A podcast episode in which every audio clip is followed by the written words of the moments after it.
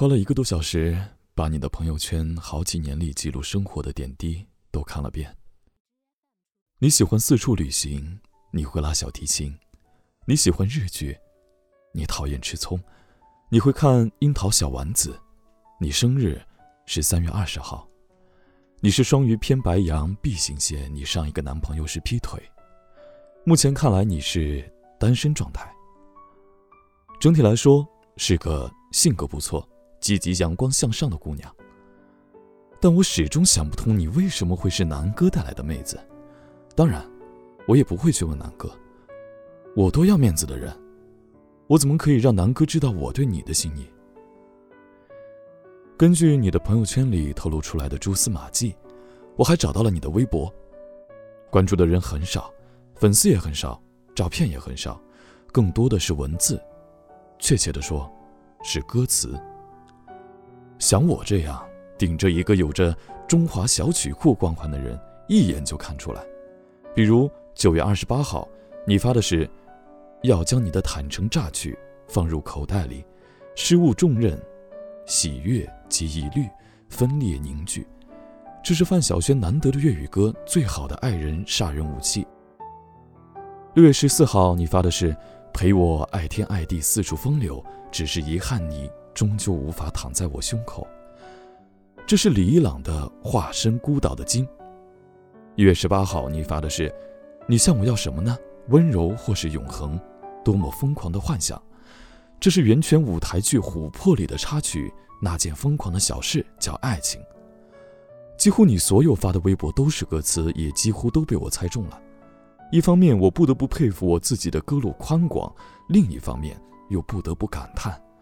你到底是没文化呢，还是没文化呢？无法组织自己的语言，难道都是要靠歌词去表达情感吗？我并没有立刻在微信上和你说话，这更像是一场博弈，仿佛谁先按耐不住了，谁就输了。加完你微信后的凌晨三点，我躺在床上看着你的照片。照片和你本人并无太大差别，唯一不变的是，你眼睛依旧在手机屏幕里。闪呀闪，让我握着手机，在迷迷糊糊中慢慢睡着。直到第三天晚上，你终于给我发了信息，很简单的一句话：“你为什么没有给我发消息？”因为你也没有给我发呀。我得意的扬起嘴角回复你：“因为我是女孩子，要矜持呀。”好，那你快点撤回你刚才发的所有消息。瞬间，我们的对话框里。只剩下四行孤零零的字。我们去海边走走吧。我一定是脑抽了才会打出这句话。你一定是对我无语了吧？风那么大，去抽风吗？你的反问让我觉得还是有点希望。那我带上鞭子让你抽个够。我真想为自己的机智点个赞。那么晚了，你哪儿去弄鞭子？你居然被我带上路了。我在五四广场偷那些老头的。他们每天早上都会在广场上抽风，福气，大写的福。那我去接你，发定位我，害怕你反悔，我赶紧趁热打铁。二十分钟后，我出现在你家小区门口，远远的看你走过来，这一次又变成了短发。你穿着灰色的套头衫，两手插在口袋里，眼睛还是亮亮的向我走来。两旁的路灯把你的身影拉长。你看起来瘦得让人心疼。这是我们第三次见面，不知为何，我却感觉仿佛认识了你很久很久。深秋的海边，风真的很大，但是海浪拍打岩石的声音，仿佛在演奏着一场华丽的乐章。我是喜欢大海的，特别是深夜的大海。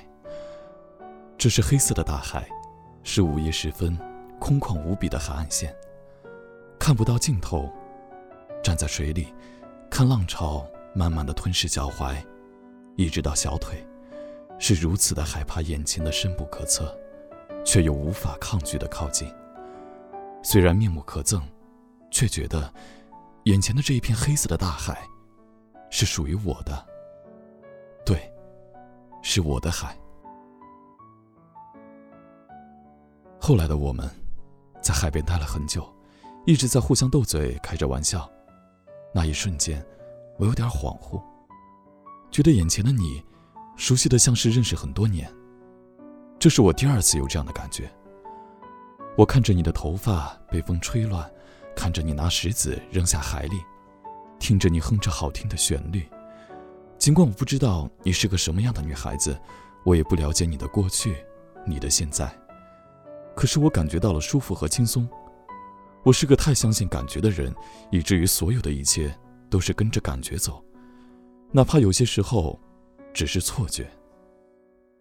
那一晚，我们只是安静的坐在海边吹海风，看大海，听海浪翻滚。我们并没有靠得很近，没有过多的身体接触，就像是两个神经病刚从疯人院里逃出，说着谁也听不懂，却又感觉是在同个频率上的话。